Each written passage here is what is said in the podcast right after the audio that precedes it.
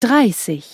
In the view of the Council, the GDPR has been a success. It is undoubtedly an important milestone and an instrument that strengthens the right to the protection of personal data and fosters trust enabling innovation in the EU. The GDPR has also further increased awareness of the importance of data protection both in the EU and abroad. Kapitelzeiten und alle Links, Zitate und weiteren Infos zu diesen Legal Bits gibt es unter stiegler-legal.com/podcast.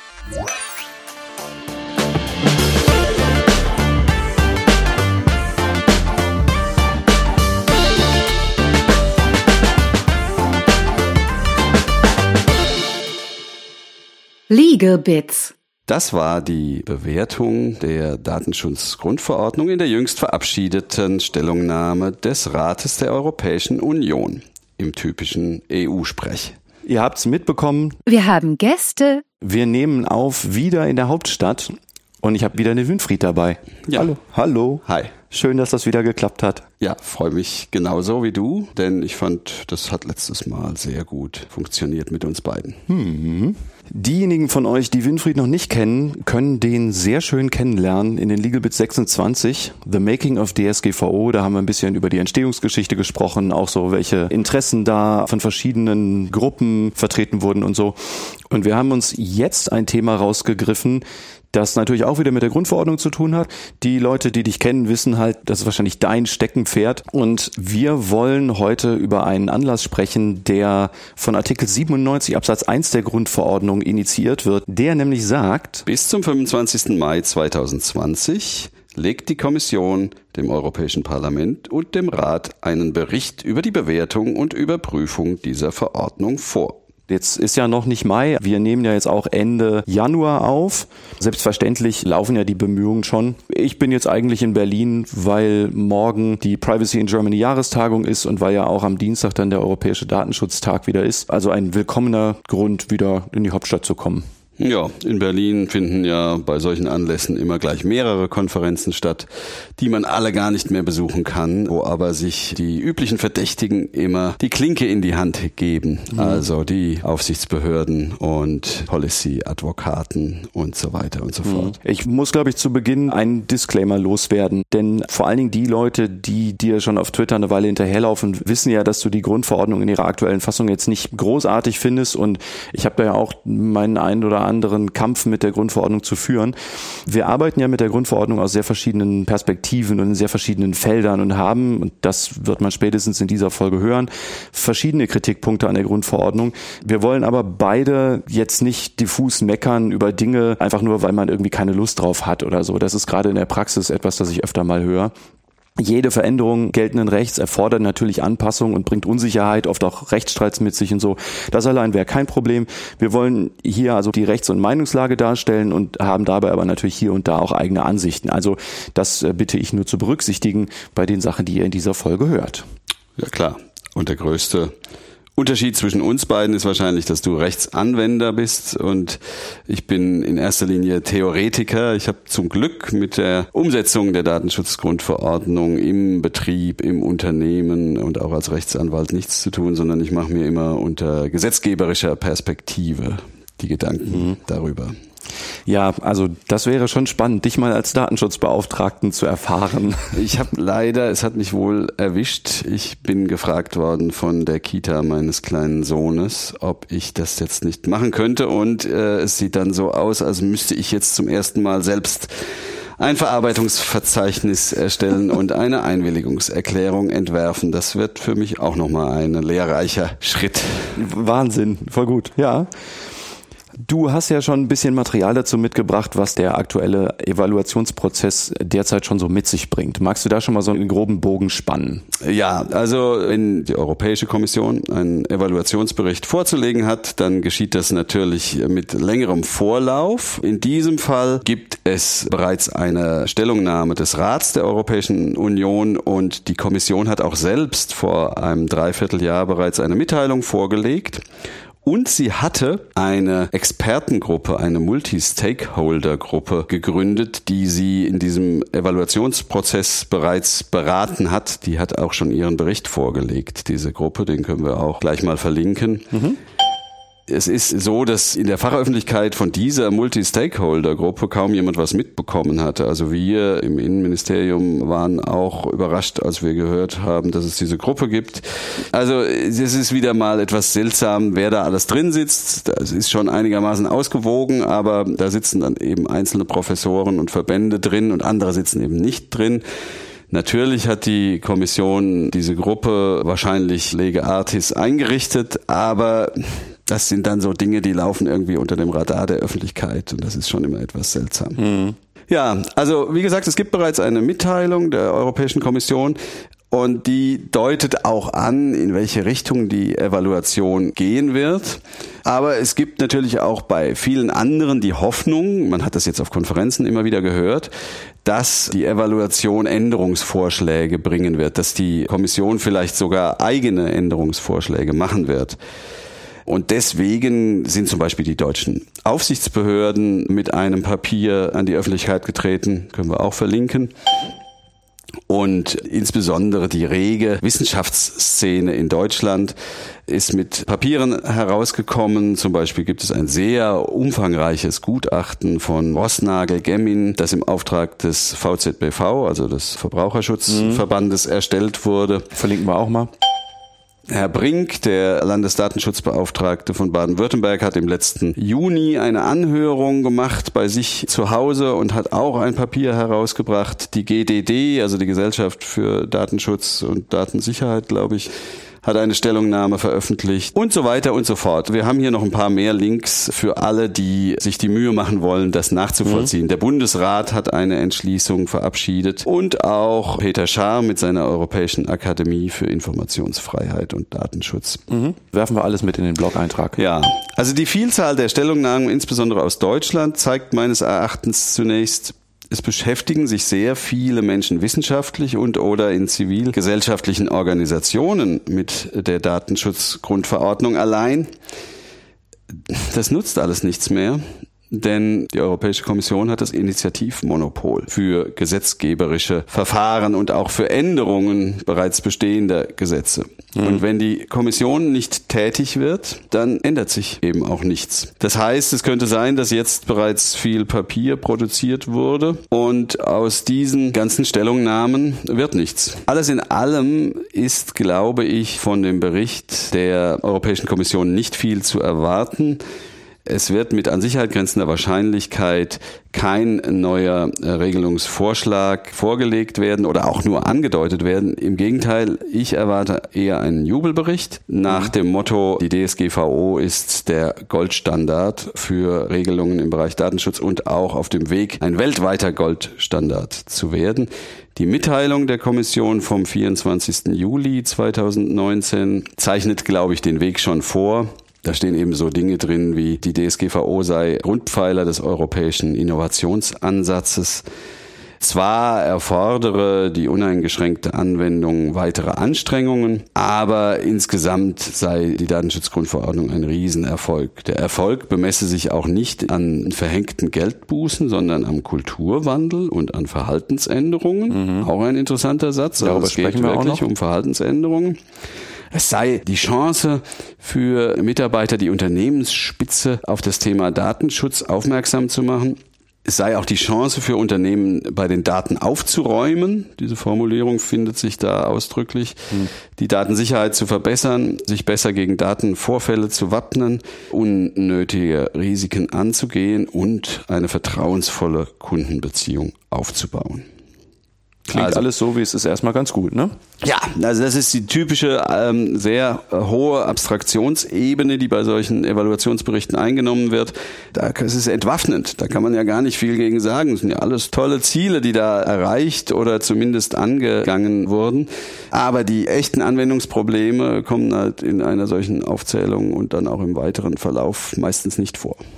Und ich habe auch mit Kollegen gesprochen aus Brüssel, die mir gesagt haben, es ist sogar noch viel dramatischer, dass die Kommission gar nicht selbst auf die Datenschutzgrundverordnung eingehen will, sondern sie will im Rahmen dieser Evaluation die mitgliedstaatlichen Anpassungsgesetze stärker unter die Lupe nehmen Und sie will nicht den internationalen Datentransfer, so wie er in der Datenschutzgrundverordnung enthalten ist, das ist ein Kapitel, das besonders unter die Lupe genommen werden soll, sondern sie will eher die Adäquanzentscheidungen evaluieren. Also nicht die Datenschutzgrundverordnung selbst. Mhm. Ob das jetzt so kommt, weiß ich nicht. Das sind jetzt nur so Gerüchte. Aber es wäre typisch für die Kommission, wenn sie einen so klaren Auftrag, wie er in der Datenschutzgrundverordnung drinsteht, umdeutet in einen Bericht, wo sie dann eben ihre eigene Kritik an den Mitgliedstaaten verpacken wird. Mm, gut. Starkes Seufzen. Ja, auf ja, ja. Seite. Also das, das ist natürlich schon so. Ist, ja. Wir beschäftigen uns ja heute mit der Frage, ob sich was verändern sollte und wenn ja, was das denn so ist. Wir sparen uns heute, weil das einfach mega viel Material ist und wir auch jetzt schon in diesem Material schon super viel weglassen müssen, die konkreten Vorschläge, wie denn jetzt Vorschriften zu verfassen seien und so. Es könnte aber gut sein, dass wir dazu mal eine gesonderte Folge machen. Da hast du ja schon ganz viel Ausgangsbasis, um zu sagen, so und so hätte ich das eigentlich gern. Also bei mir in der Schublade und aber auch bei anderen in der Schublade liegen natürlich ähm, viele Ideen, und aber auch konkret ausformulierte Regelungsvorschläge. Das ist ja immer der zweite Schritt, den viele Leute, die gute Ideen haben, dann nicht mehr tun etwas nämlich wirklich auszuformulieren, mhm in Gesetzesform zu gießen, ist nochmal eine Herausforderung, weil man dann meistens merkt, ah, ganz so einfach, wie ich mir das vorgestellt habe, ist es doch nicht. Habe ich in der Beratungspraxis ja auch ständig. Ja. Also zu wissen, wo man hin will, sagt ja noch nicht, wie man es konkret formuliert. Ja, ja, ja, richtig. Ja, klar. Richtig. Nein, aber ähm, nochmal zu diesen Vorschlägen. Also meine Idee ist tatsächlich, dass man Ideen sammelt für den Tag X, für den Tag, äh, wo es eben tats tatsächlich dazu kommt, dass eine Reform oder eine Revision ansteht. Da wäre es gut vorbereitet zu sein. Ja. Also eine Idee, die ich hatte, war, dass man unter dem Hashtag BetterGDPR auf Twitter solche Vorschläge sammelt, so dass man später dann unter dem Hashtag diese ganzen Vorschläge suchen kann. Das ist jetzt eine sehr einfache Lösung, aber ja, ähm, ja ich hatte auch mit einigen der Leute da im Team Datenschutz schon darüber gesprochen, dass man eigentlich so etwas machen müsste. Hast du eigentlich mitgekriegt, dass der Username Team Datenschutz jetzt vor kurzem belegt wurde, als jemand sagte, gibt es das überhaupt noch nicht? Ja, habe ich gesehen. Mhm. Okay. Aber es ist noch nicht bekannt, wer den gekapert hat. Ja, oder? ja. Ähm, okay, also zu diesen Kritikpunkten vielleicht mal. Man kann, glaube ich, so viel sagen, ohne ins Detail gehen zu müssen wir machen das gleich noch.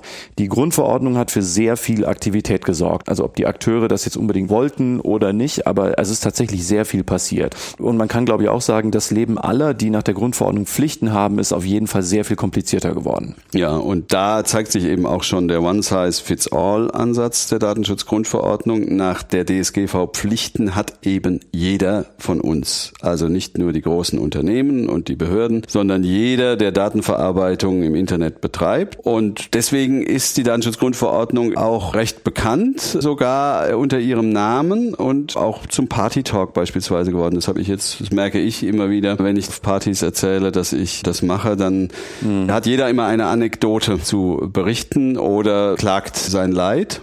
Ja, und kriege ich so mit. Und ich kriege es jetzt eben neuerdings auch auf Elternabenden mit. Es gibt immer mindestens unter 30 Leuten einen, der irgendwelche Datenschutzbedenken vorzutragen hat. Es ist auf jeden Fall auch nach meiner Erfahrung so, dass die Grundverordnung so massentauglich geworden ist, dass, dass jetzt alle dazu Meinungen haben können. Also ja. Meinungen setzen ja Wissen nicht unbedingt voraus, aber also es ist auf jeden Fall total meinungstauglich geworden. Mhm. Die Anekdote mit diesem Zuprosten mit DSGVO habe ich ja beim letzten Mal schon erzählt. Also das ist total Stammtisch und auch Abendveranstaltungstauglich geworden. Mhm. Ist, ja, egal. Und zwar für beide Seiten übrigens, äh, witzigerweise. Äh, wer eine Klage zum Beispiel gegen die EU führen will oder gegen die Bürokratie, dem fällt als erstes immer die Datenschutzgrundverordnung ein. Mhm. Wenn jemand aber jemand anderem ans Bein pinkeln will, weil der andere irgendwas falsch gemacht hat, findet sich auch immer ein Argument, was man aus der Datenschutzgrundverordnung herleiten ist, kann. Ja, also Datenschutz ist eine Schublade, die total oft dann geöffnet wird, wenn man sich sowieso nicht versteht. Vorher mhm. interessiert es keinen. Mhm. Also ein bisschen überzogen natürlich dargestellt, aber die Datenschutzkeule wird immer dann geschwungen, wenn man sowieso irgendwas hat. Aber was anderes, was mit Datenschutz eigentlich gar nichts zu tun hat. Okay, aber mir sind vor allen Dingen auch so zwei Symptome bei diesem ganzen äh, Pflichtendings aufgefallen und damit können wir vielleicht anfangen, bevor wir in die eigentliche Problemlage reinschauen. Ich habe nämlich identifiziert, dass vor allen Dingen die Unternehmen oder die Verantwortlichen nach der Grundverordnung sehr viel mehr tun müssen, also sehr viel mehr Ressourcen einnehmen müssen, als das vorher so war und und die Aufsichtsbehörden halt auch total in Arbeit ersticken. Unternehmen müssen einfach unglaublich viel mehr Geld in die Hand nehmen oder halt Ressourcen, um das ein bisschen neutraler zu formulieren, als das vorher der Fall war. Also ob man das vielleicht auch vorher hätte tun müssen, ist sicherlich auch eine Frage, die man sich stellen kann. Denn also klar, man kann natürlich schon sagen, ja, so viel verändert hat der Datenschutz ja gar nicht. Und es ist ja auch nicht so, als hätten Unternehmen vorher gar nichts machen müssen. Aber die Angst vor Bußgeldern hat halt alle wahnsinnig umgetrieben. Ich weiß gar nicht, ob du das auch so gespürt hast, aber um den Mai 2018 rum habe ich echt gar nicht mehr atmen können. Da sind Leute auf mich zugekommen. Plötzlich war alles ganz dringend, als wäre das vorher nicht absehbar gewesen. Mhm. Ja, also ich persönlich habe natürlich jetzt, weil ich eben keinen Mandantenkontakt habe, von dieser Angst unmittelbar nicht so viel mitbekommen. Aber die allgemeine Debatte über die Bußgeldhöhe war natürlich schon bemerkenswert und die Höchstdrohung ist eben auch bemerkenswert. Ich habe das mal verglichen mit Bußgeldern, die sonst so im Ordnungswidrigkeitenrecht verhängt werden können. Da ist zum Beispiel Steuergefährdung, Höchstdrohung 25.000 Euro. Mhm oder Bauordnungswidrigkeit, wo es ja auch um Menschenleben geht, höchstmögliches Bußgeld 50.000, 500.000, Entschuldigung, oder aber auch Verstoß gegen das Atomgesetz da würde man ja auch denken, oh, da muss man aber kräftig in die Bußgeldschatulle greifen. Höchstes Bußgeld, höchstmögliches nach 46 Atomgesetz, 50.000 Euro. Mhm. Ich habe noch, weil ich in der letzten Folge mit dem Honkase darüber gesprochen habe, Verstoß gegen das BSI-Gesetz, nach 14 Absatz 2 BSI-Gesetz maximal 100.000 Euro. Mhm. Also ist auch, ja. ne, also mit maximal 20 Mille oder äh, also Millionen ja. oder halt vier Prozent, das ist natürlich schon nochmal eine ganz ja. andere Nummer. Stimmt schon. Ja. Ich habe auch nochmal verglichen, übrigens ganz witzig, ich habe mal die höchstmögliche Einzelgeldstrafe im Strafrecht ausgerechnet mhm. und die liegt eben auch bei 10,8 Millionen Euro, wenn man 360 volle Tagessätze und höchstens 30.000 Euro pro Tagessatz annimmt. Was aber ja natürlich dann auch nicht Unternehmen trifft, also was bei Bußgeldern nach der Grundverordnung ja, ja auch nicht stimmt, unbedingt ist, sondern stimmt. Ja, also eher vergleichbar wäre noch das Kartellrecht. Aber auch da ist die höchstmögliche, das höchstmögliche Bußgeld eine Million Euro. Bei Unternehmen allerdings auch höher. Okay, aber dann lass uns doch nochmal kurz zu den Unternehmen zurückkommen. Also ein großer Teil der Ressourcen, den vor allen Dingen auch Unternehmen, also die Verantwortlichen in die Hand nehmen müssen, wandert ja de facto gar nicht in echte Verbesserung von Datenschutz, also was auch immer das dann sein soll, sondern in die Dokumentation, also die Compliance mit der Rechenschaftspflicht nach dem 5 Absatz 2. Ja, in der Tat. Also das ist ja einer der Hauptvorwürfe auch gegen das Datenschutzrecht, dass es vor allem Paperwork sei. Dass viel dokumentiert, nachgewiesen werden muss und dass man das aber auch alles machen kann, ohne an den eigentlichen Datenverarbeitungsvorgängen etwas zu ändern. Mhm. Und ich, ich, arbeite da auch mit an solchen Arbeitshilfen eines Verlages. Ich weiß nicht, ob man das jetzt äh, nennen Kannst du natürlich. Mensch und Medien heißt der und die bieten eben sehr viele Formulare, Mustertexte, Checklisten und so weiter an. Und da war ich, als ich das das erste Mal gesehen habe, weil ich ja auch nicht ein Mann der Praxis bin, geradezu schockiert, was man alles mhm. an Papier erstellen kann, Schrägstrich, eventuell sogar muss. Ich habe mal gerade die Seite aufgerufen, was die alles anbieten. Mustertexte für die Benennung eines externen Datenschutzbeauftragten, mhm. für den Koordinator für Datenschutz Musterschreiben, Betriebsvereinbarung E-Mail, Internet, Betriebsvereinbarung Nutzung von elektronischen Einrichtungen, Mustertexte, Betriebsvereinbarung Telefon, Mit Betriebsvereinbarung so Videoüberwachung. VVT auch wahrscheinlich, also Verzeichnis der Verarbeitungstätigkeit. Das sowieso, Einwilligungserklärung, Meldungen. Foto, Film, Ergänzungsvereinbarung, so. Artikel 28, Ergänzung Leistungsvereinbarung IT-Dienstleister, Mustertext gemeinsame Verarbeitung Verantwortliche, IT-Sicherheitsrichtlinie, bla bla bla bla bla. Wir können das mal verlinken, glaube ich. Also wenn man das alles macht, dann ergibt sich, äh, ich habe es da drüben liegen, dann haben wir so einen Stoß von locker 20 Zentimetern Höhe, einfach nur Papier, die man ausfüllen mhm. muss. Also das ist natürlich eine Hürde, über die viele Unternehmen entweder nicht drüber können oder nicht wirklich wollen und der Missmut ist schon zu verstehen. Da gehen wir auch später noch ein bisschen drauf ein. Lass uns aber auch mal parallel, bevor wir jetzt, also jetzt dann endlich dann doch mal die Probleme oder Symptomsituation beschreiben, noch mal kurz gucken, wie es denn bei den Aufsichtsbehörden aussieht. Also die Szene weiß das natürlich, aber auch die Aufsichtsbehörden berichten eigentlich durch durch die Bank, also wenn man überhaupt was von denen mitkriegt, von stark gestiegenem Ressourcenbedarf. Also es werden viel zu viele Datenpannen gemeldet, also Trivial- und Bagatellfälle. Viele Meldungen sind viel zu unkonkret, als dass die Aufsichtsbehörde da irgendwie tätig werden könnte. Und klar, wenn du sowas auf den Tisch kriegst und kannst damit nichts anfangen, weil es zu unkonkret ist, dann machst du ja bei super viel Arbeitsbelastung jetzt auch nicht unbedingt ein Fass auf, sondern dann legst du es einfach zu den Akten. Und ich kann vielleicht auch noch mal kurz vom 36C3 berichten, also dem, mhm. dem Chaos Communication Kongress in Leipzig, auf dem ich auch war. Da gab es so verschiedene Diskussionsrunden mit Mitarbeitern von Aufsichtsbehörden aus Baden-Württemberg, Rheinland-Pfalz und Berlin. Und die reihen sich total ein in die Aussagen aus Niedersachsen, dem BFDI und im Grunde allen anderen Aufsichtsbehörden in Deutschland. Ich habe von diversen Behörden gelesen oder gehört, dass sie mehr Personal haben wollen, weil ihre Arbeit sonst nicht zu schaffen sei. Der Aufgabenkatalog in Artikel 57 DSGVO ist ja auch sehr viel länger als vorher im BDSG. Insofern ist das natürlich nachvollziehbar, aber faktisch brauchen wir also auch für die Aufsichtsbehörden erheblich mehr Geld als vorher. Einfach mal jetzt so als volkswirtschaftlichen Fakt genannt, ne? denn das wird ja auch irgendwie alles aus Steuergeldern bezahlt. Ähm, worauf ich hinaus will, ist, die Aufsichtsbehörden sind derzeit, vielleicht noch, aber so ist es auf jeden Fall im Moment, so mit Arbeit überhäuft, dass sie ihre Aufgaben oft überhaupt nicht souverän erfüllen können. Und ja, ähm, das ist völlig klar und ist auch nicht überraschend, nee. ähm, weil das Datenschutzrecht eben auch so umfassend ist. Auch wieder One-Size-Fits-All-Ansatz. Ähm, wenn alle Datenverarbeitungen, die so stattfinden, potenziell eben auch die Datenschutzaufsichtsbehörden befassen, dann ergibt sich da ein entsprechender Arbeitsaufwand. Und äh, es ist ja immer, es wird ja immer gesagt, Zuckerbrot und Peitsche. Sie müssen ja einerseits beratend tätig sein, also der freundlich helfende, dir unter die Arme greifende Berater. Als das stellen sie sich ja auch oft gerne dar. Und auf der anderen Seite sind sie aber auch die, die harte Bußgelder erlassen. Das ist ja mhm. auch eine seltsame Twitter-Rolle, die die Datenschutzaufsichtsbehörden da haben. Und wenn man jetzt ein Verfahren gegen ein großes US-Unternehmen beispielsweise führen wollen würde, dann braucht man da fünf Volljuristen, die das ganze Jahr nichts anderes machen. Weil auf der anderen Seite stehen auch fünf Volljuristen ja. Ja. von Top-Kanzleien. Und dann muss man eben vom sauberen Erlass eines Verwaltungsaktes bis hin zum Rechtsmittelverfahren, bis in die höchste Instanz auch schlagkräftig aufgestellt sein. Mhm.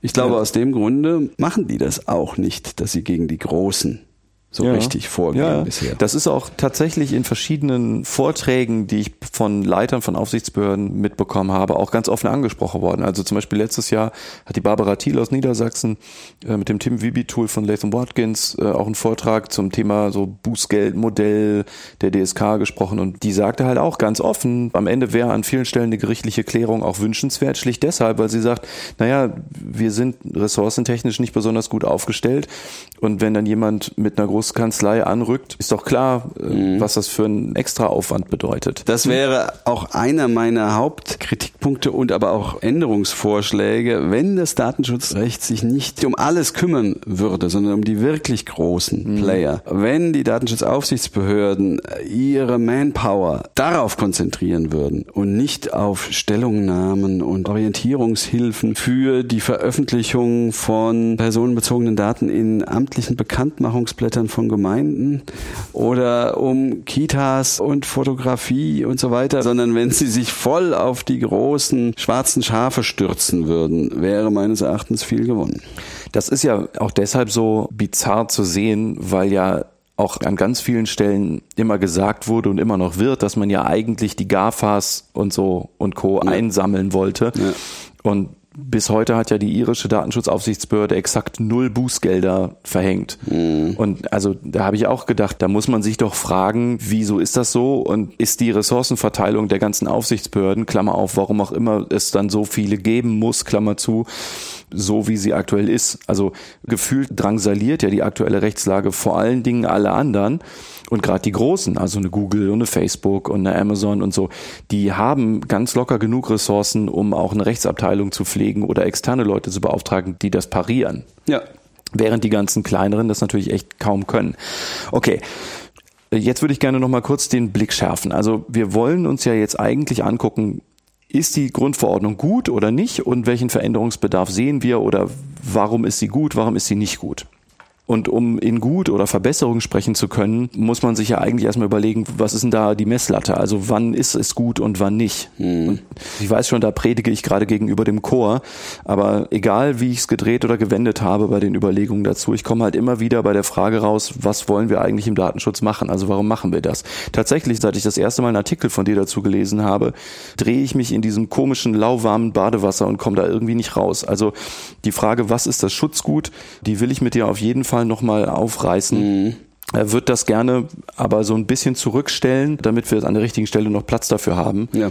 Können wir uns im Moment darauf einigen? Also die Hörer, die das alles von dir nicht mitbekommen haben, die fragen sich jetzt vielleicht, was, was erzählt er da? Aber können wir uns für den Moment darauf einigen, dass wir jetzt erstmal alle Rechte und Freiheiten der Betroffenen so als Schutzgut akzeptieren für den Moment? Ja, es steht in der Datenschutzgrundverordnung so drin. Ich äh, habe mich mittlerweile auch damit abgefunden, dass es nicht nur die Privatsphäre ist, dass es nicht das allgemeine Persönlichkeitsrecht mhm. ist, das heißt aber eben nur, dass alle Fragen weiterhin offen sind, denn mhm. wie man jetzt diesen Begriff Rechte und Freiheiten natürlicher Personen als Schutzgut handhabbar macht in der Praxis, das ist äh, offen. Meines Erachtens würde, wenn man diese Frage beantwortet, würden fast alle Auslegungsfragen sich von selbst beantworten. Mhm. Deswegen sollte man die als erstes beantworten, aber dazu müsste man sich halt eben auch einigen äh, und das ist leider nicht möglich. Da diese Frage bisher nach unserer Ansicht jedenfalls nicht zufriedenstellend beantwortet wurde, kommen wir mhm. nun zum Problempanorama.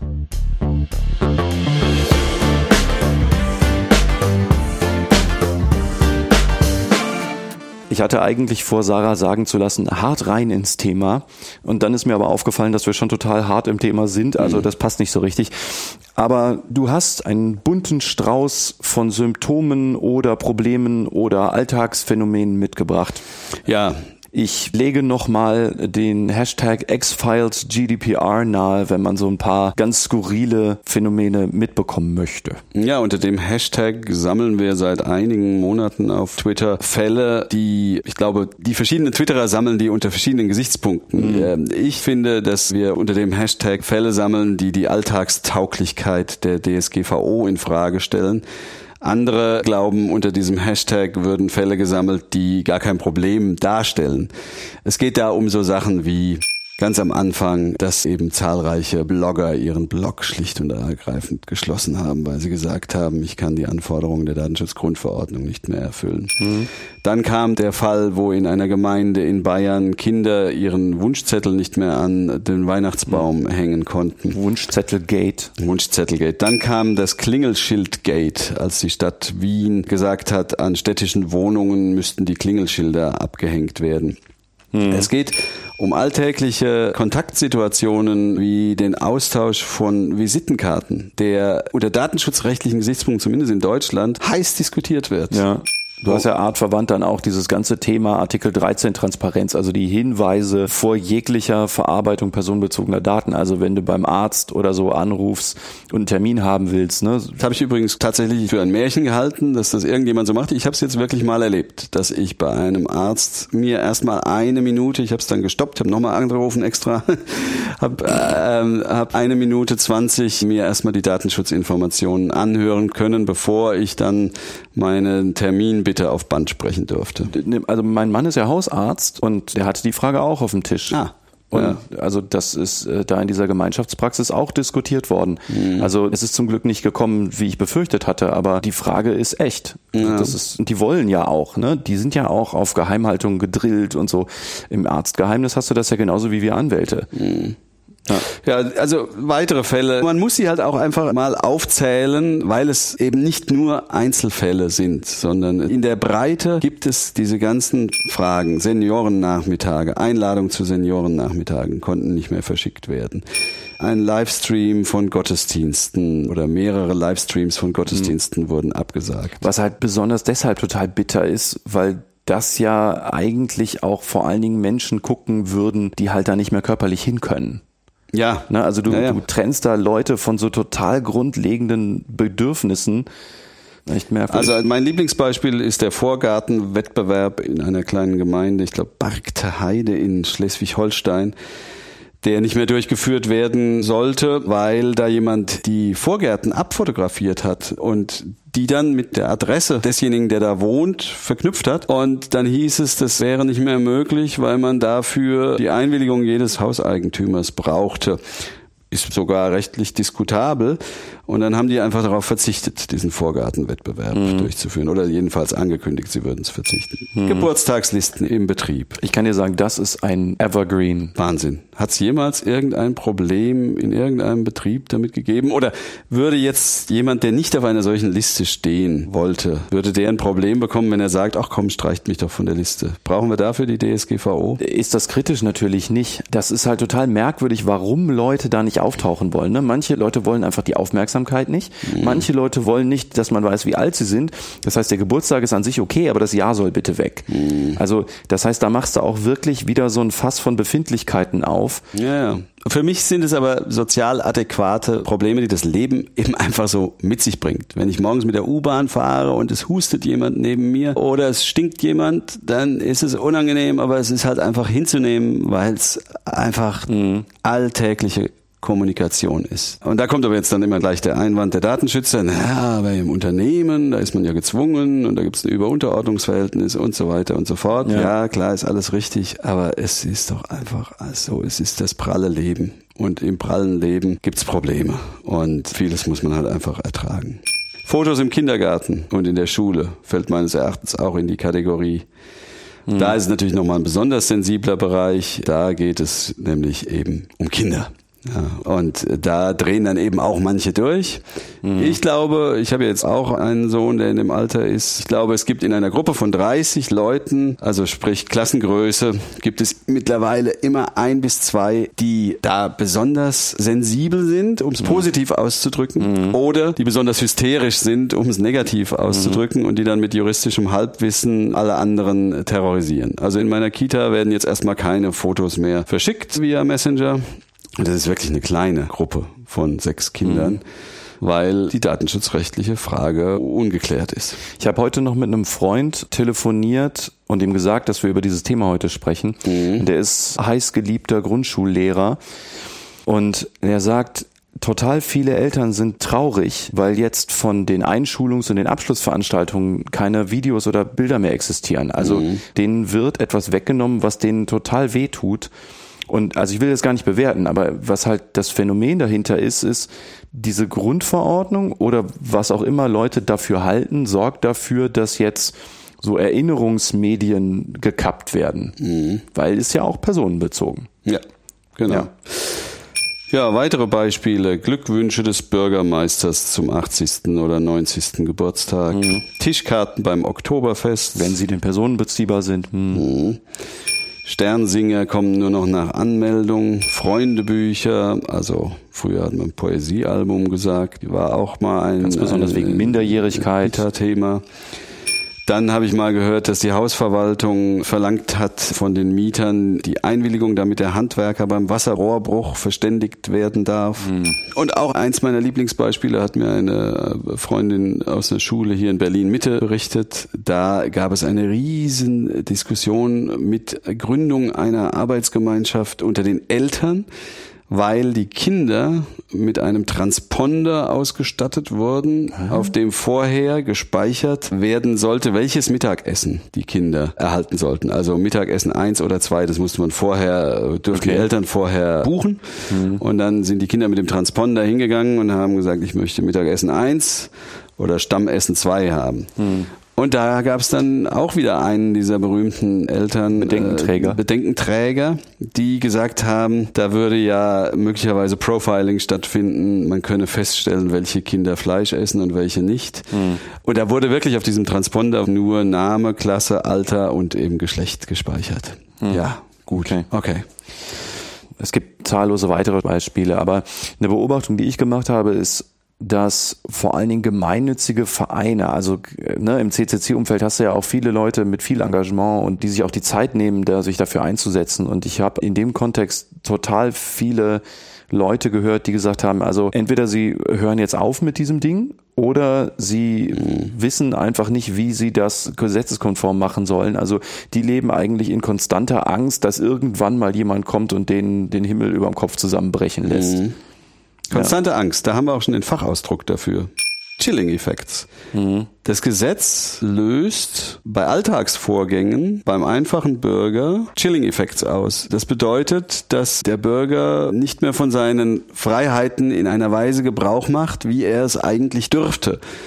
Und zwar aus Angst vor staatlicher Sanktionierung. Mhm. Interessanterweise arbeitet ja das Recht auf informationelle Selbstbestimmung, der Datenschutz selbst immer mit diesem Topos, Chilling Effects.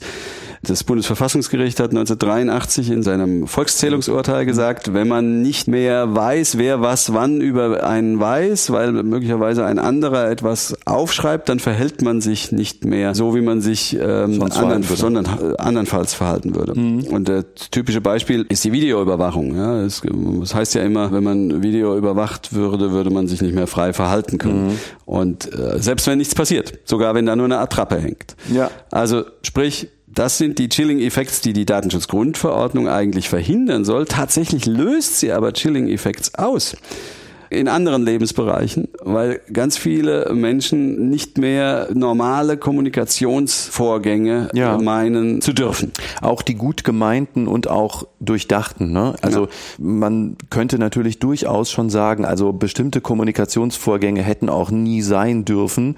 Und dass dem jetzt ein Riegel vorgeschoben wird, ist schon in Ordnung. Mhm. Aber in vielen Fällen ist das, meine ich, gut gemeint, ordentlich durchdacht und da besteht de facto für Privatsphäre oder für irgendwie Rechte und Freiheiten einfach überhaupt kein Risiko. Mhm. Und ja, also diese Chilling-Effekts spüre ich ganz deutlich, auch vor allen Dingen in meiner Hobbytätigkeit, ne, ja. ne, so in diesem Computerkunst- und CCC-Umfeld. Ja. Also es ist ganz, ganz stark.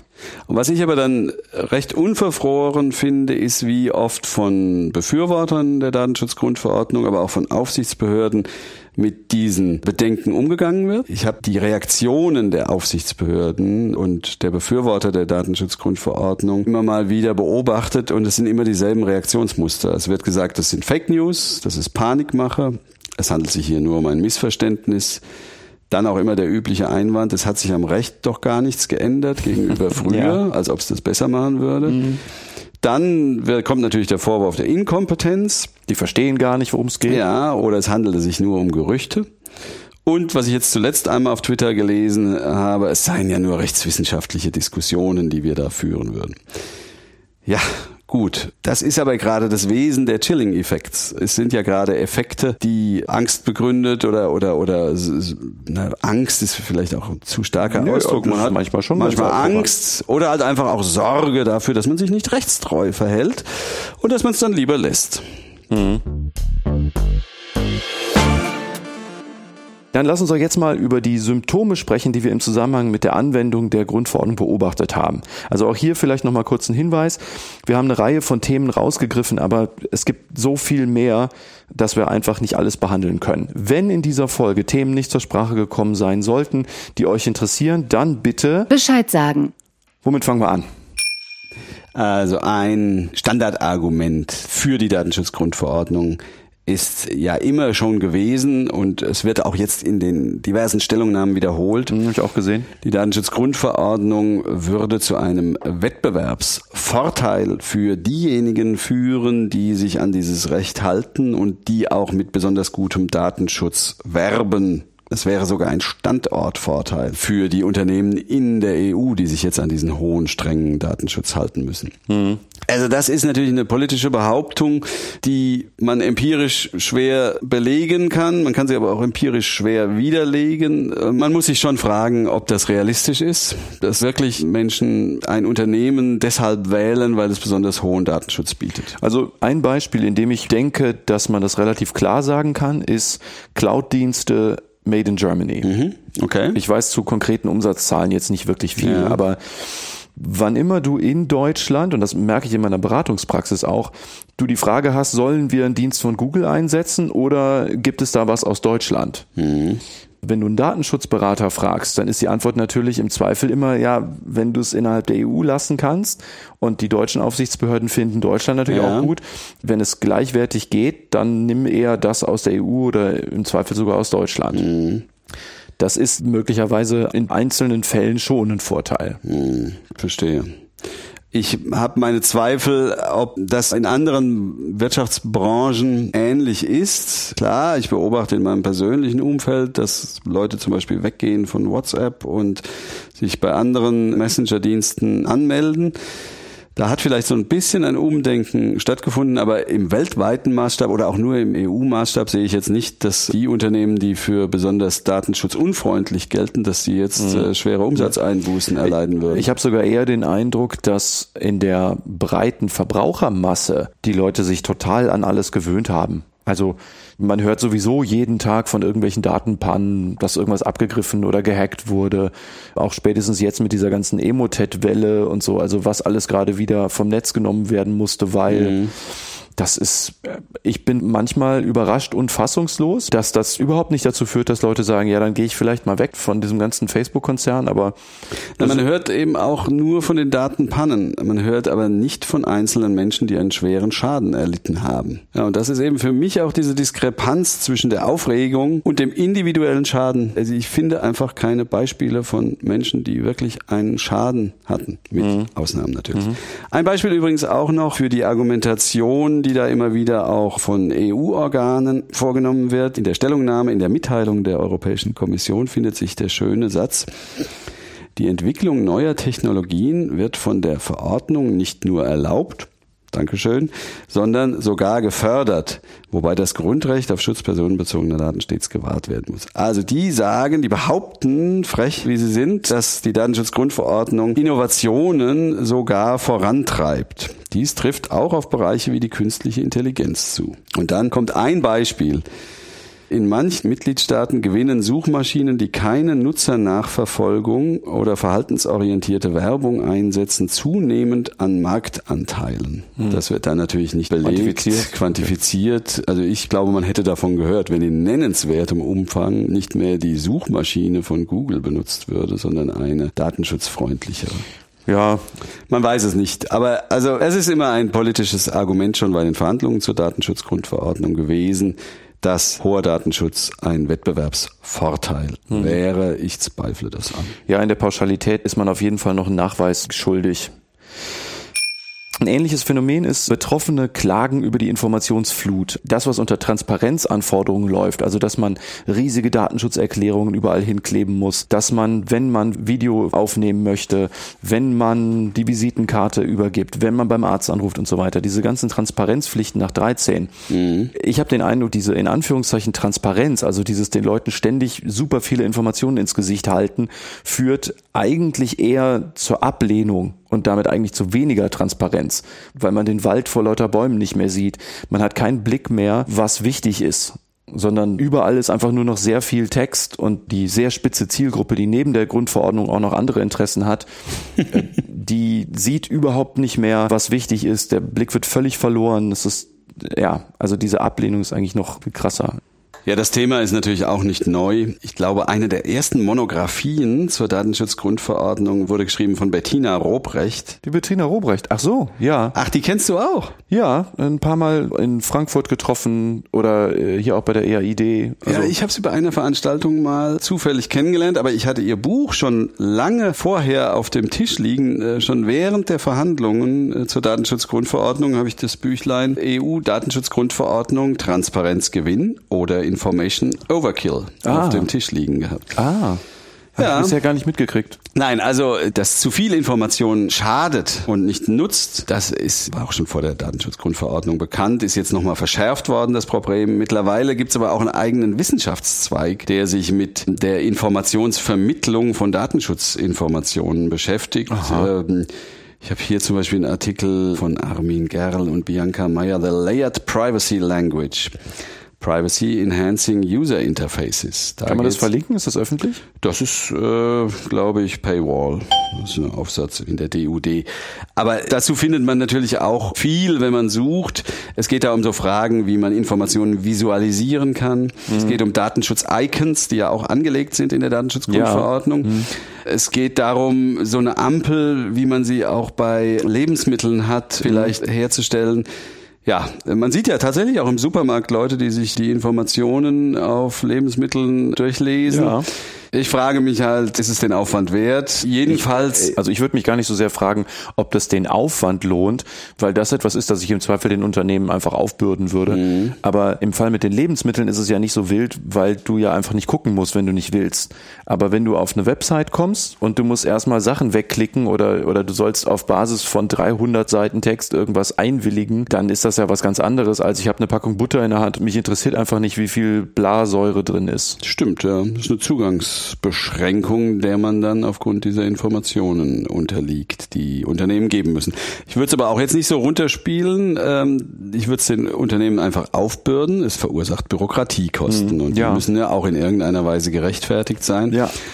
Und da stellt sich natürlich die Frage, sind die Kosten gerechtfertigt? Ein bisschen differenzierter ist in dem Fall aber dann zum Beispiel auch das Gutachten von Rossnagel. Der will zwar auch noch mehr Informationspflichten, aber eben auch Situations-, Interessen- und entscheidungsgerechte Informationspräsentation mhm.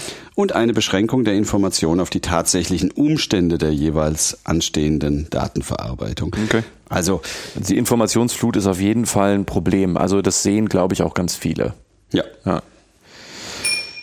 Ein Punkt, der mir auch immer wieder aufgefallen ist, äh, und der ist aus einem Aspekt ganz besonders interessant, ist, dass so Begriffe wie Datenschutz, Privacy, Datensicherheit, Informationssicherheit, IT-Sicherheit, und da gibt es mit Sicherheit auch noch mehr in dieser ganzen Begriffswolke, dass die Begriffe oft sehr diffus verwendet werden und sehr abhängig davon, aus welchem Rechtsgebiet du guckst und dass der Datenschutz da halt wieder neue Perspektiven schafft und so.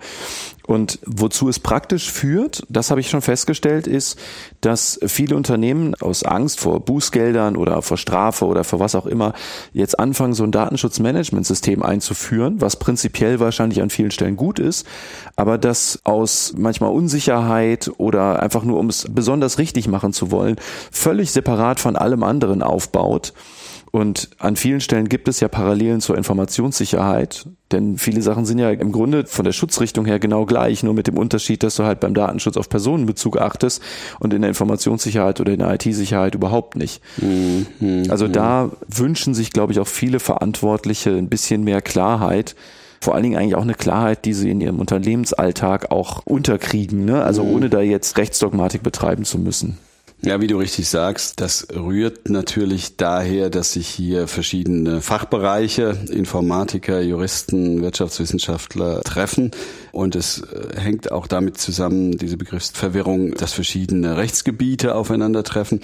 Man hätte aber zumindest für die Datenschutzgrundverordnung für Klarheit sorgen können.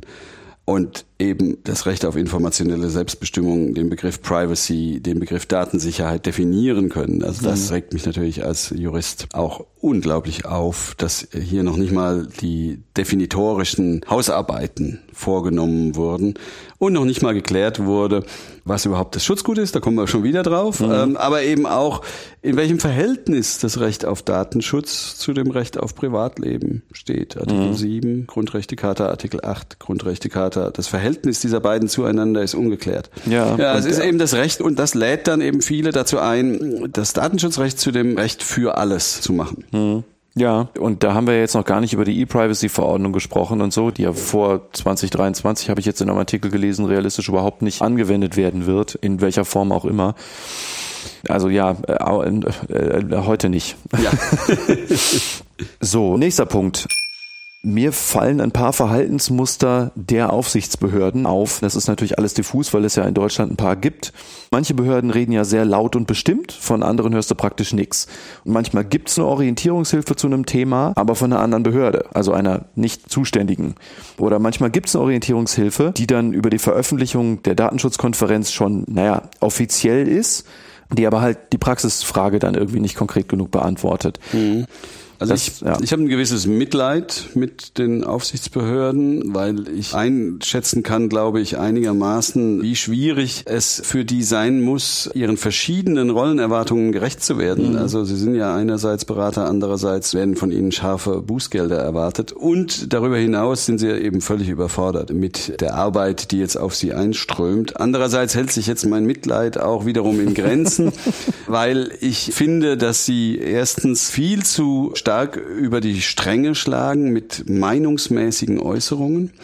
Da gibt es natürlich auch einige mhm. Protagonisten, die das mehr machen und andere weniger. Aber ich finde, sie legen das Gesetz auch immer sehr stark in einem Sinne aus, den sie sich gewünscht haben, wo aber der Gesetzeswortlaut nicht so ist. Und dann ist meine Kritik an den Aufsichtsbehörden aber vor allem natürlich auch rechtlich begründet. Es sind unabhängige Behörden. Also sprich, es sind Behörden, die nicht in der Weisungshierarchie drin sind. Also so vergleichbar mit dem Kartellamt oder der Bundesbank oder der Europäischen Zentralbank. Und da fragt man sich, warum ausgerechnet diese Behörden unabhängig sind. Mhm. Nicht unabhängig ist beispielsweise die Lebensmittelbehörde oder das Gewerbeaufsichtsamt oder das BSI. Das BSI ist auch nicht unabhängig. Die Atomaufsicht ist nicht unabhängig. Aber die Datenschutzbehörde ist unabhängig. Dass die Datenschutzbehörde, die ja ständig Grundrechtsabwägungen vornehmen muss, da finde ich meine Meinungsfreiheit in den Händen der Datenschutzaufsichtsbehörde nicht besonders gut aufgehoben. Mhm.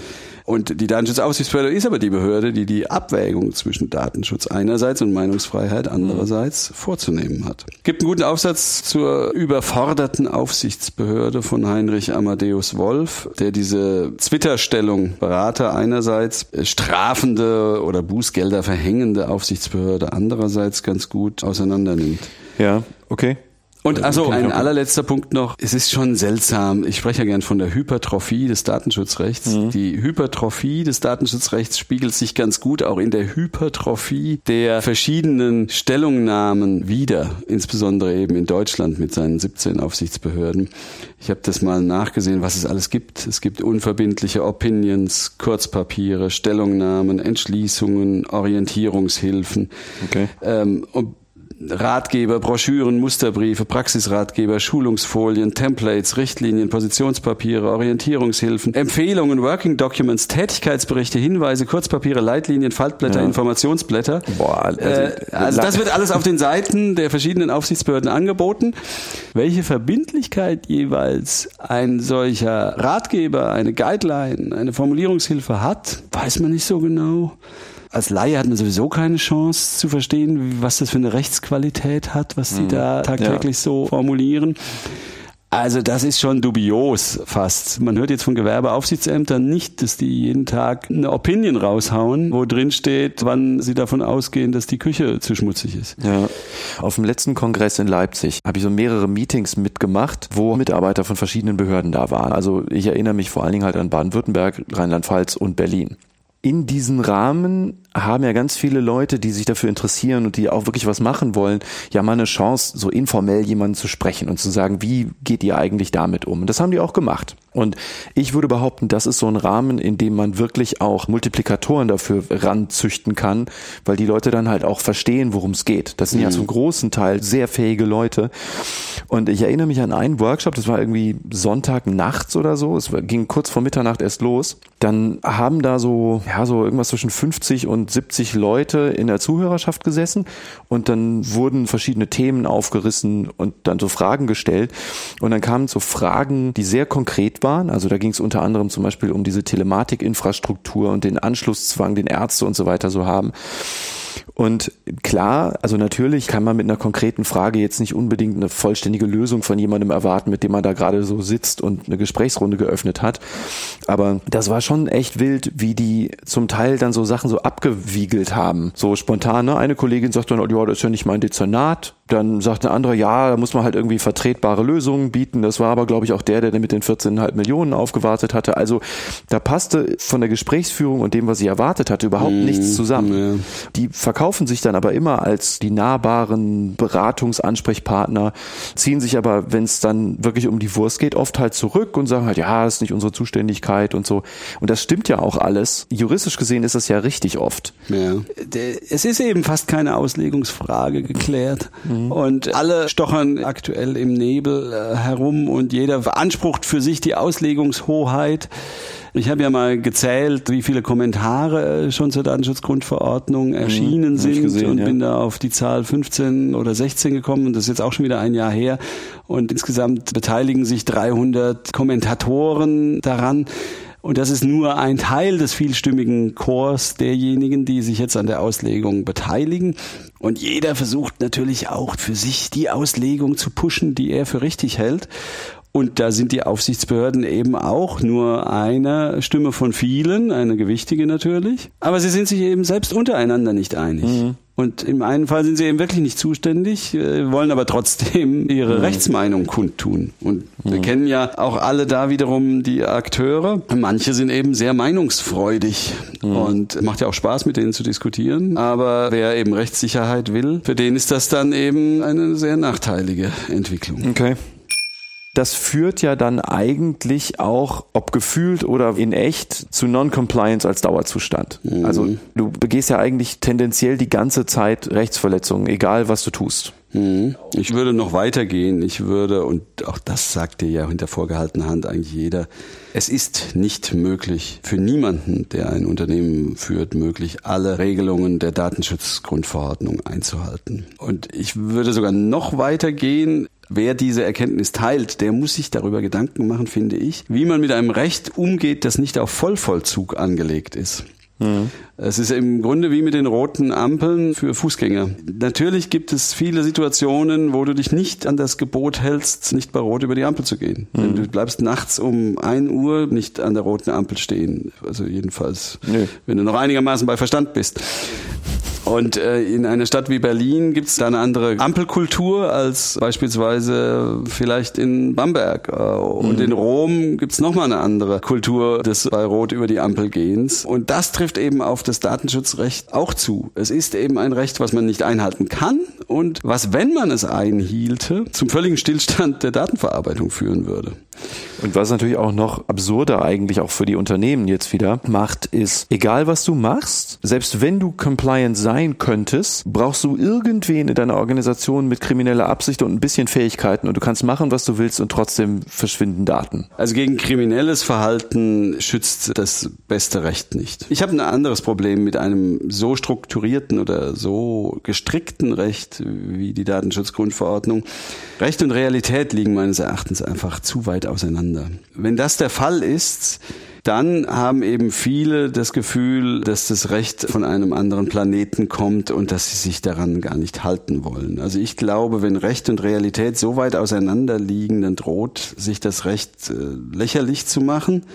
Und das führt am Ende dann zur Erosion der Rechtstreue. Ich glaube, mhm. wenn wir beobachten, wie viel mehr Daten tagtäglich entstehen, was alles im Netz in jeder Sekunde passiert und wir auf der anderen Seite den Grundsatz der Datenminimierung und der Datenvermeidung haben, das passt nicht zusammen. Und dann kommt ja immer das Argument, ja, aber sollen wir jetzt deswegen Falschparken legalisieren? Also sollen wir das Parkverbot aufheben?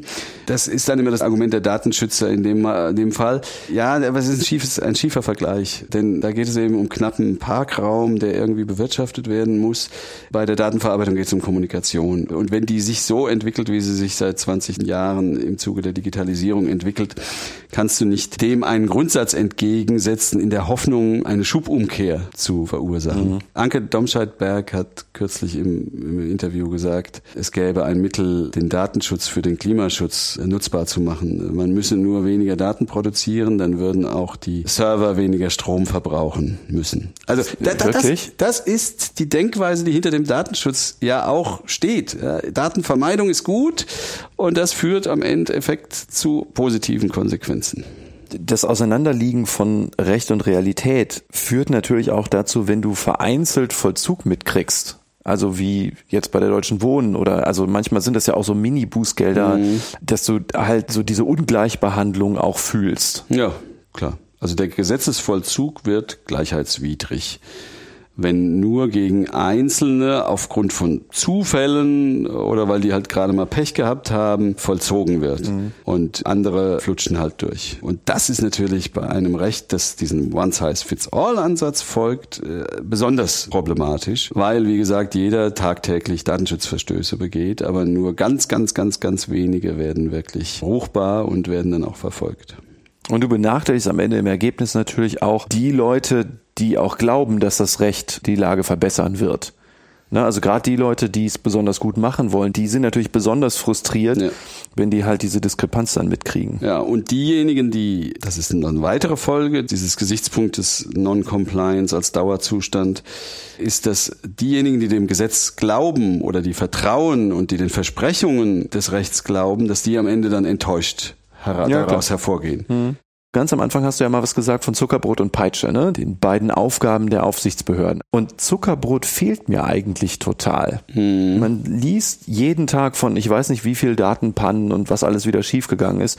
Aber ich habe zum Beispiel bisher, ist mir so aufgefallen in der Vorbereitung, von keinem einzigen Fall mitbekommen, wo eine Aufsichtsbehörde mal gesagt hätte, dieses Unternehmen macht das und das total gut. Hm. Ja, da sind die sowieso mit Lob, aber auch mit Ratschlägen, das finde ich besonders schlimm, mit Aus sagen, dass etwas gut ist, wenn man das und das macht. Da sind sie sehr zurückhaltend. Also sie sagen ja auch nie, dass eine Datenverarbeitung nur ein geringes Risiko birgt. Mhm, ähm, ich noch nie gelesen, stimmt. Das äh, müssten sie aber eigentlich, wenn man den risikobasierten Ansatz so versteht, wie ich ihn richtigerweise verstehe, dann müssten sie sich auch, müssten sie sich auch dazu herablassen, zu sagen, ja gut, hohes Risiko ist dann, dann und dann gegeben und geringes Risiko ist allerdings dann, dann und dann gegeben. Ich glaube, das liegt an einem absoluten Grundsatz von Diskussion. Diskussion. Du kannst ja alles zerreden und es geht viel einfacher, als wenn du eine Lanze für irgendwas brichst. Ja. Also zu sagen, das und das birgt ein niedriges Risiko, ist ja auch nie absolut richtig. Also ich habe zwei Erklärungen. Zum einen das, ja, die ideologische Grundhaltung, jedes Datum ist potenziell gefährlich oder jedes Datum ist bedenklich. Es lässt sich immer einen Kontext finden, in dem es dann doch ein Problem Richtig. ist. Und sie wollen sich einfach nicht die Blöße geben, dass man ihnen vorwerfen kann, ihr habt aber doch gesagt, das ist ein geringes Risiko und dann entsteht doch irgendetwas Schlimmes. Hm. Das ist das eine und das andere ist aber natürlich auch Ideologie, die dahinter steckt, meines Erachtens. Datenverarbeitung ist einfach in den Augen vieler schlecht und böse und da lässt man sich nicht zu der Aussage hinreißen, das ist aber jetzt ungefährlich, das kannst du auch einfach mal laufen lassen. Mhm.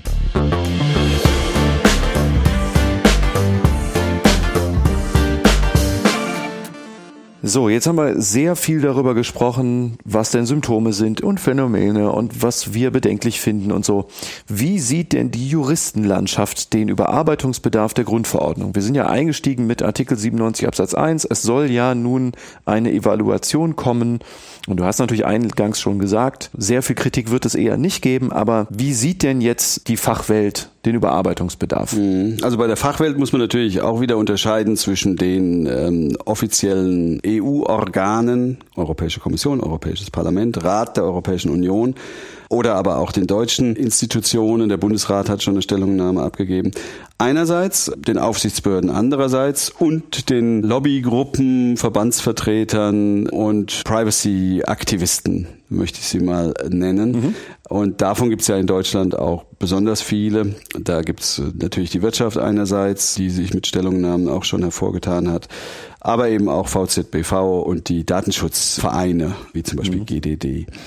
Ich hatte ja schon gesagt, bei den EU-Organen werden wenig konkrete Vorschläge gemacht, also Verbesserungsvorschläge, schon gar nicht ausformulierte. Mhm. Da hält man sich auf sehr hohem Abstraktionsniveau mit allgemeinen Einschätzungen auf und greift dann wirklich sehr exemplarisch einzelne Fehlentwicklungen auf. Zum Beispiel sagt die Europäische Kommission in ihrer Stellungnahme, es habe einige Missverständnisse gegeben bei der Anwendung. So habe man miterleben müssen, dass manche Berater immer von einer Einwilligungspflicht des Betroffenen und immer von einem Löschungsrecht gesprochen haben. Aber das sind natürlich, das wissen wir beide, Missverständnisse, die sind eigentlich nicht der Rede wert. Das ist einfach äh, klar. Äh, also überall eine Einwilligung ja, zu fordern, genau, ja gut. Ja, aber ja, das sind natürlich, das muss eigentlich, finde ich, nicht in einem Kommissionsbericht stehen. Da hat jemand einfach schlicht das Gesetz falsch verstanden.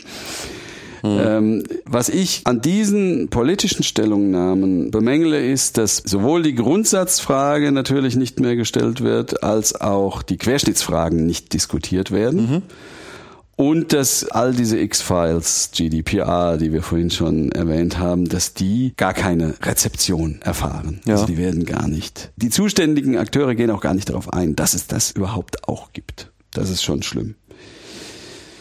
Und stattdessen werden dann so marginale Fragen wie die Minderjährigenregelung des Artikel 8 als großes Problem hochgezogen. Also da geht es ja darum, ab welchem Alter 14, 15 oder 16 die Einwilligungspflicht der Eltern entfällt. Ja. Und ja, das, klar, da kann man natürlich auch stundenlang drüber streiten, aber wenn man das Gesamtbild betrachtet, ist das eine Marginalie, ja. die aber auch schon am Ende der Verhandlungen zur Datenschutzgrundverordnung zu einer Riesenaufregung geführt hat und jetzt in den Stellungnahmen auch wieder auftaucht. Hm, okay.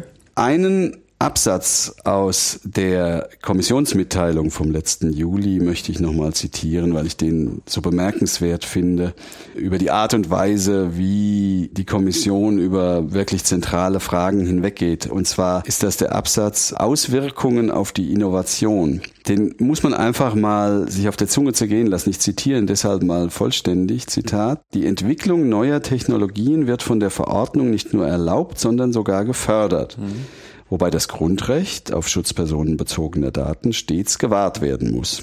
Dies trifft auch auf Bereiche wie die künstliche Intelligenz zu. Okay, ja, hat das ja eben schon mal zitiert, ja. Viele Unternehmen arbeiten bereits an neuen datenschutzfreundlicheren Dienstleistungen. In manchen Mitgliedstaaten gewinnen Suchmaschinen, die keine Nutzernachverfolgung oder verhaltensorientierte Werbung einsetzen, zunehmend an Marktanteilen.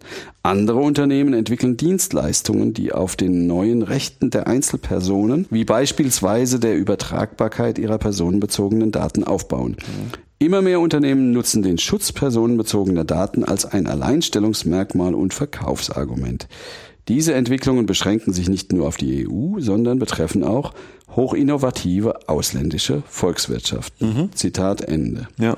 An dem Absatz finde ich bemerkenswert, erstens, wow, die Kommission anerkennt, dass Innovation erlaubt ist.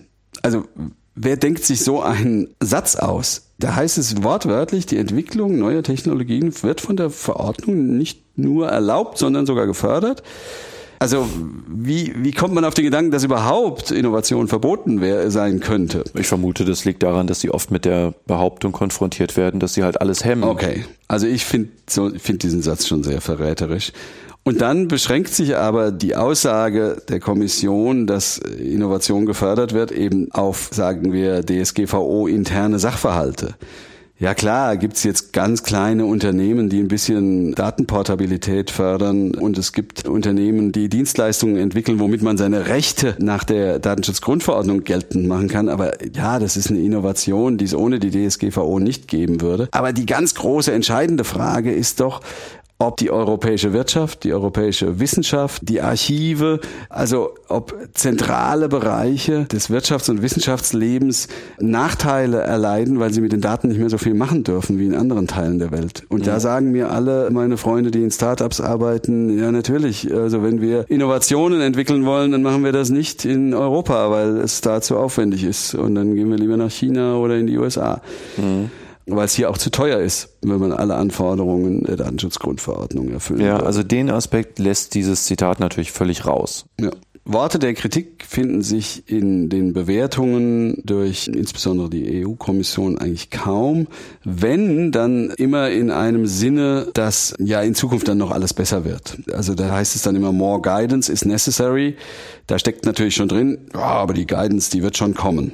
Ja, gibt es eben noch Rechtsunsicherheit, aber wir brauchen einfach noch mehr Orientierungshilfen, noch mehr Leitlinien und dann wird alles gut. Mhm. Oder eben auch die Forderung nach einer stärkeren finanziellen, personellen und technischen Ausstattung der Aufsichtsbehörden, die sich natürlich auch immer wieder findet. Also wenn die Aufsichtsbehörden jetzt nicht nur 50, sondern 100 Leute haben, dann wird alles gut. Erinnert mich so ein bisschen an die, ich weiß nicht, ob du das schon mal gesehen hast, die Diskussion, dass man Staus im Straßenverkehr durch mehr Spuren auf der Autobahn beseitigen kann. Mhm. Da habe ich vor ein paar Monaten ein ganz interessantes Bild gesehen, wo du in LA gesehen hast, wo sie das seit den, weiß ich, 60ern oder so versuchen. Mhm. Und das ist absoluter Gridlock. es wird immer nur noch schlimmer. Ich will damit nicht sagen, das ist hier unbedingt so, aber ich denke auch, sollte systemisch etwas nicht in Ordnung sein, und wir deuten das hier natürlich schon so ein bisschen an, dann reparierst du dieses Problem auch natürlich nicht durch eine höhere Ressourcenbandbreite. Ja.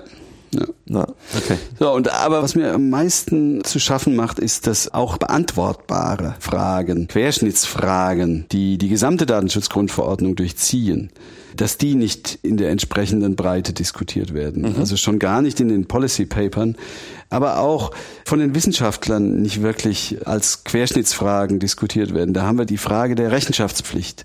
Ja, also ähm, Artikel 5 Absatz 2. Wie, ja. wie weit, also wie viel Rechenschaft muss man tatsächlich ablegen? Ja, wie genau muss dokumentiert werden? Das betrifft alle Artikel, mhm. alle Pflichten der Datenschutzgrundverordnung, ja.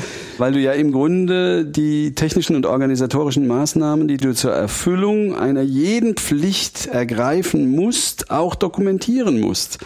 Das ist eine Querschnittsfrage mhm. und sie wird aber als solche kaum diskutiert, obwohl sie die ganze Datenschutzgrundverordnung betrifft. Eine andere Querschnittsfrage sind diese ganzen Abwägungsentscheidungen, Prüfungen, die du vornehmen musst. Mhm. Auch das wird nicht als Querschnittsfrage diskutiert. Die Schutzgutproblematik ist eine Querschnittsfrage. Auch die wird nicht als Querschnittsmaterie anerkannt oder erkannt und nicht als solche diskutiert. Also Schutzgutfrage nochmal für die Hörer, die dann eben noch nicht so eingefleischt sind.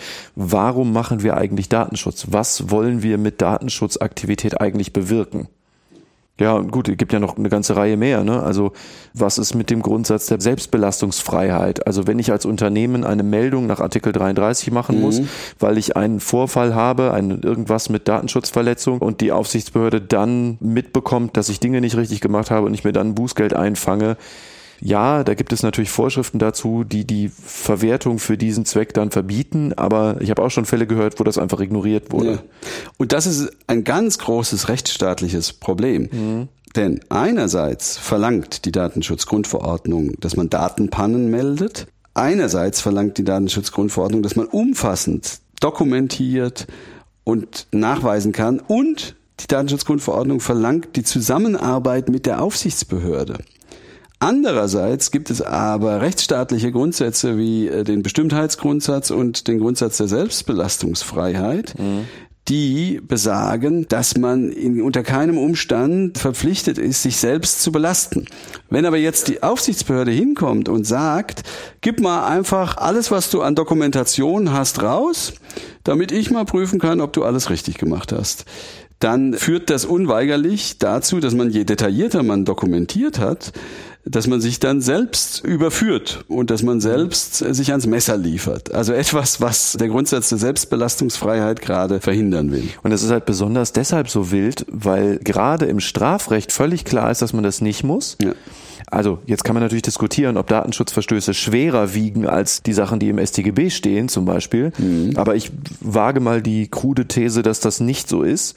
Also wenn man irgendeine Datenschutzfolgenabschätzung zum Beispiel nicht gemacht hat, mhm. obwohl man hätte müssen und du deshalb ein Bußgeld kriegst, das wiegt ja wohl kaum schwerer als eine Strafbarkeit nach dem StGB. Ja. Im Strafrecht musst du dich nicht belasten selbst, ja. aber in der Grundverordnung musst du melden. Ja. Und bis da also auch total mhm. unabhängigen Datenschutzbehörden echt total ausgeliefert. Ne? Da wird dann noch ganz ganz viel darüber diskutiert, wie geht man denn damit um, wenn so eine Behörde mal prüfen möchte, sollte man mit denen korrespondieren, sollte man zusammenarbeiten oder nicht oder wie viel. Nee. Und das und ist manche manche Behörden kommen mit so arglosen informatorischen Schreiben und sagen, gebt uns doch mal Auskunft über dieses und mhm. jenes.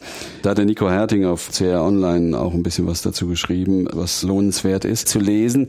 Eigentlich müssten die Aufsichtsbehörden mit einem angreifbaren Verwaltungsakt die Informationen anfordern. Und nochmal eine Sache, die ich jetzt auch gerade bei der Vorbereitung auf diesen Podcast gefunden habe die DSK, also die Datenschutzkonferenz. Datenschutzkonferenz der deutschen Aufsichtsbehörden, fordern eine Änderung in diesem Zusammenhang. Und da habe ich mich schon gedacht, ah, spannend, jetzt gehen sie bestimmt mal auf diese Problematik ein. Aber was dann gefordert wird, ist letztlich nur eine Angleichung der Bußgeldbefugnis der Aufsichtsbehörden in Bezug auf Artikel 31 und Artikel 58, muss man kurz erklären. Nach Artikel 58 dürfen die Aufsichtsbehörden Auskunft vom Verantwortlichen Verantwortlichen verlangen. Und nach Artikel 31 ist der Verantwortliche verpflichtet, mit der Aufsichtsbehörde zusammenzuarbeiten. Mhm. Also beides geht ungefähr in dieselbe Richtung.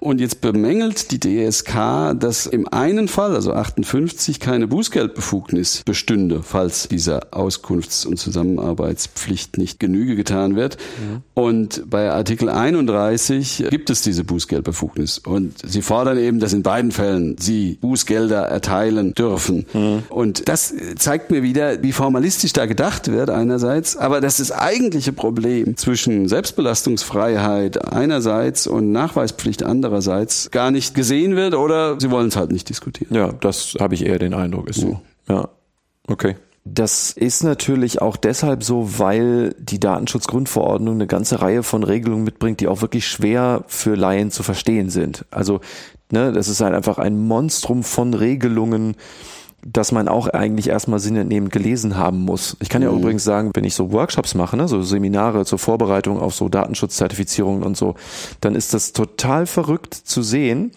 dass die Teilnehmer reihenweise vor Begeisterung umzufallen drohen, wenn ich anfange, mit denen Gesetze zu lesen. Mhm. Also etwas, das für uns Juristen völlig normal mhm. ist, das lernen die ja nicht. Nee, Wenn du also anfängst, auf deren Fragen so Antworten zu geben wie, jetzt lesen wir mal das Gesetz, wo ich auch vermutet hätte, das wird eher mit Gähnen quittiert, das finden die großartig. Mhm. Also mhm. heißt aber wirklich dieses Monster an Regelungen überhaupt erstmal sinnentnehmen zu lesen, ist eine Sache, die du unter Nichtjuristen fast gar nicht hast. Mhm. Ja. Ja, und da muss man sich, glaube ich, immer mal wieder auch in die Position des totalen Laien hinein zu versetzen versuchen. Also ich erinnere mich noch, als ich zum ersten Mal die Datenschutzgrundverordnung in Händen gehalten habe, habe ich nichts von dem verstanden, weil ich von Datenschutz keine Ahnung hatte. Also ich bin mit der Datenschutzgrundverordnung eingestiegen ins Datenschutzrecht. Ich hatte mhm. gar nicht das BDSG gesehen vorher. Und es hat also wirklich Jahre gedauert, bis ich ungefähr wusste, wo was steht, wie die Regelungen miteinander zusammenhängen. Mhm. Und da kannte ich dann immer noch nicht, dass da möglicherweise eine ganze Dogmatik oder eine ganze Rechtsgeschichte dahinter steht. Ja. Und wenn man jetzt mal sich in einen juristischen Laien hineinversetzt und dem so ein Begriff wie Privacy oder, oder Data Protection by Design an den Kopf wirft oder was ist denn eigentlich ein Auskunftsanspruch oder was bedeutet denn berechtigtes Interesse, dann gehen wir alle immer wie selbstverständlich davon aus, dass jeder ungefähr wissen muss, was das bedeutet. Aber ja. tatsächlich keine Chance. Ja. Das sind ja alles Rechtsbegriffe, die auslegungsbedürftig sind. Und das habe ich auch den Eindruck, wird in diesen ganzen Bewertungsdokumenten überhaupt nicht wahrgenommen. Also, dass dieses Monstrum an mhm. Regelungen, also selbst für Geschäftsleute, ja. einfach ohne Hilfe nicht zu bewältigen ist, also nicht mal wirklich zu verstehen ist, das habe ich auch den Eindruck, wird völlig ignoriert. Ich habe ja mal gezählt, wie viele Pflichten es eigentlich sind, mhm. Äh, die jeder Datenverarbeiter im Groben zu erfüllen hat. Ich zeige das Schaubild übrigens in ganz vielen Schulungen. Sehr gut. Ich bin auf 68 Pflichten gekommen. Es ist natürlich nicht in jeder Situation jede dieser Pflichten zu erfüllen, aber das ist schon mal ein Richtwert und die muss man natürlich eigentlich alle drauf haben als Verantwortlicher. Mhm. Äh, Kaspar Bowden hat, das ist ein Datenschutzexperte, der leider verstorben ist mittlerweile, der hat die Datenschutzgrundverordnung als Frankensteins Monster bezeichnet. Okay. Und klar, also die beiden Hauptpunkte, weswegen ich sie auch als Monstrum bezeichnen würde, ist ähm, der One-Size-Fits-All-Ansatz und der All-or-Nothing-Ansatz. Also alle Datenverarbeiter müssen grundsätzlich dieselben Pflichten erfüllen, egal ob Google, Facebook, Finanzamt, mhm. Sportverein, Blogger, Hobbyfotograf oder jemand, der seine Videokamera vor der Tür anbringt. Mhm. Das meine ich mit One-Size-Fits-All-Ansatz. Und der All-or-Nothing-Ansatz besagt, dass letztlich nur ein personenbezogenes Datum vorzulegen hat und dann werden alle Pflichten der Datenschutzgrundverordnung ausgelöst. Auch das ist natürlich ein so umfassender Ansatz, der zu vielen Problemen führt. Ja, also ich muss hier natürlich schon entgegnen, um da so ein bisschen Transparenz reinzubringen dass das natürlich im Grundsatz so ist. Also an vielen Stellen, also wie zum Beispiel bei den Artikeln 24, 32, also die angemessenen Datenschutzmaßnahmen, die der Verantwortliche ergreifen muss und so, da ist natürlich schon immer auch so eine Angemessenheit mit zu berücksichtigen. Das gilt natürlich jetzt nicht bei allen Pflichten, aber sag doch mal, wo du diesen All-or-Nothing-Ansatz so am stärksten fühlbar findest. Also ich habe schon ein Problem mit der juristischen Erfindung des Begriffs personenbezogenes Datum. Hm, ja, ich auch. Ja, ähm, weil das ist ja die Wegscheide. Ähm, entweder ist ein Datum ein personenbezogenes Datum und dann greifen alle Pflichten der Datenschutzgrundverordnung oder es ist eben kein personenbezogenes Datum. Und dann, Deswegen, dann greift nichts dann, dann davon. greift nichts davon. Und deswegen versucht man natürlich rauszukommen aus dem Anwendungsbereich der Datenschutzgrundverordnung, indem man eben sagt, ich habe hier ein anonymes Datum. Für das gelten keine Regeln. Naja, das Problem, was ich mit dem Ansatz habe, ist, dass es eben völlig undifferenziert ist. Zwei Beispiele. Dass ich kurzsichtig bin und eine Brille tragen muss, ist ein personenbezogenes Datum, das sogar besonders sensibel ist. Gesundheitsdatum. Nach Artikel 9 Datenschutzgrundverordnung. Mhm. Es ist aber etwas völlig anderes, ob ich Werbung vom Optiker zugeschickt bekomme. Was darauf Bezug nimmt, ja. Ja, weil der weiß, ich bin kurzsichtig. Oder ob ich einen Job bei einer Fluggesellschaft nicht bekomme. Wegen der Kurzsichtigkeit. Wegen der Kurzsichtigkeit. Mhm. Also es kommt auf die konkrete Verwendung dieses Gesundheitsdatums an, ob die Verwendung gefährlich ist, schädlich ist, diskriminierend ist oder ob es sich lediglich um so eine banale Sache wie das Zusenden von Werbung handelt, was aber ja auch viele Datenschützer schon für schlimm halten.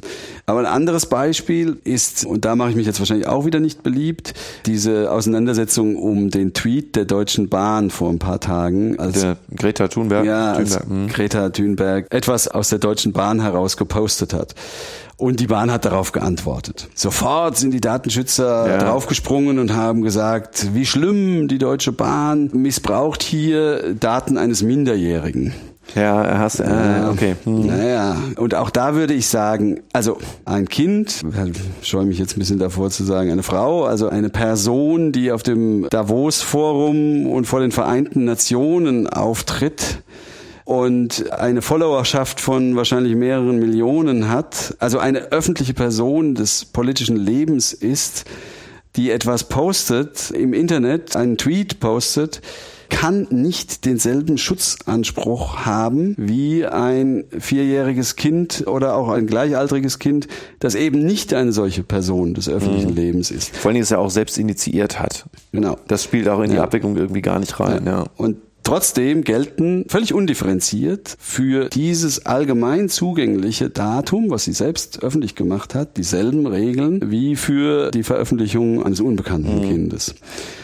Da gibt es im Datenschutzrecht keine äh, Maßstäbe, wie das berücksichtigt werden kann. Es gibt ja im Datenschutzrecht auch noch nicht wirklich, und ich habe auch bisher auch nicht den Eindruck, dass sich das so wirklich klar rauskristallisiert hätte, eine Abgrenzung zu anderen Rechtsbereichen, in die der Datenschutz eigentlich immer mit reinreicht. Also nimm mal nur Kunstfreiheit, ne? Street Photography, das ist ja auch so eins deiner Steckenpferde, aber eben auch so Meinungsäußerungsfreiheit, Pressefreiheit, so was steckt wie mit dem Datenschutz unter einer Decke, wie ist das mhm. gegeneinander abzuwägen? Und man hat jetzt mit der Grundverordnung halt plötzlich so ein Regelungsmonster tatsächlich geschaffen, das halt überall reinragt, weil du ja ohne Personenbezug eigentlich heute fast gar nichts mehr hast. Also ist ja alles irgendwie auf irgendwen beziehbar. Und das wird tatsächlich auch nach meiner Erfahrung überhaupt nicht richtig besprochen. Ich habe auch ein bisschen den Eindruck, dass man das bisher nicht so richtig gemacht hat, weil man eigentlich nicht weiß, wie man damit umgehen soll. Ja, also gerade das Beispiel Meinungsfreiheit, das wird jetzt vom Team Datenschutz auf Twitter ja schon recht aufwendig diskutiert, aber das ist ja nicht der Nabel der Welt. Und ähm, insbesondere auf EU-Ebene habe ich nicht den Eindruck, dass da eine große Sensibilität für das Spannungsverhältnis zwischen Datenschutz und Meinungsfreiheit besteht. Aber das wäre auch Thema für einen weiteren eigenen äh, Podcast, mhm. glaube ich. Okay. Dann kommen wir doch noch mal kurz, um das abzurunden, weil wir das ja auch schon ein paar Mal angekündigt haben, zu diesem Thema Schutzgutproblematik. Also jetzt nicht in epischer Breite, ja, ja, denn auch nee, dazu gibt es von dir echt super viel Material. Verlinken wir auch alles gern nochmal. Was soll denn das jetzt mit diesen Rechten und Freiheiten? Ich will es mal ganz anders als sonst an einem ganz konkreten Beispiel festmachen. Mhm. Nehmen wir mal den Auskunftsanspruch des Artikels 15 mhm. Datenschutzgrundverordnung. Mhm. Also ich habe gegen ein Unternehmen den Anspruch, dass dieses Unternehmen mir alle personenbezogenen Daten mitteilt, mhm. über die es verfügt. Wäre das Schutzgut der Datenschutzgrundverordnung die Privatsphäre oder das Recht auf Privatleben, dann würde das bei der Auslegung dieses Auskunftsanspruchs zu einem ganz anderen Ergebnis führen, als wenn man sagt, es geht um Machtverhältnisse, um informationelle Asymmetrie. Da gibt es ja einige in, mhm. in, Deutschland, die sagen, es geht um den Ausgleich von Machtverhältnissen. Mhm.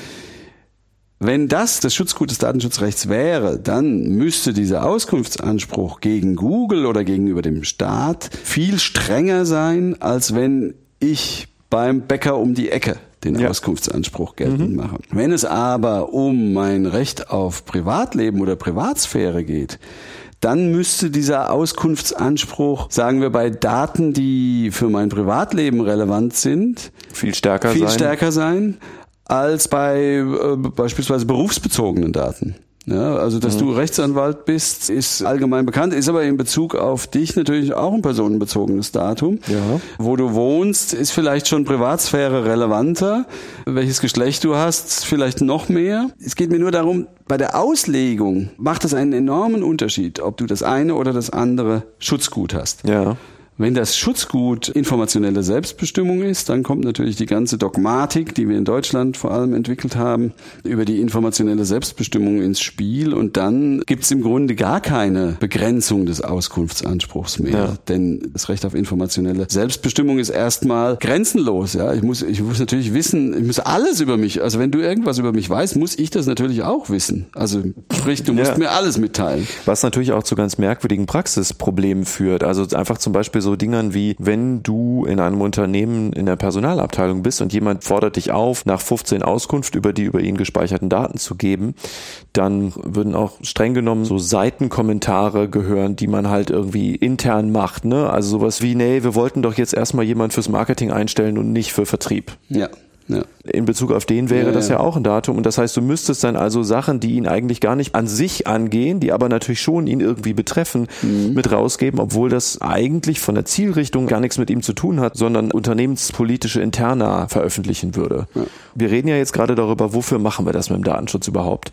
Und dieses Rechte und Freiheiten der Betroffenen wird als Schutzgut in der Grundverordnung ja 77 Mal, glaube ich, war es genannt. Ne? Hast du mal zusammengezählt? Ich beziehe mich auf deine Zählung.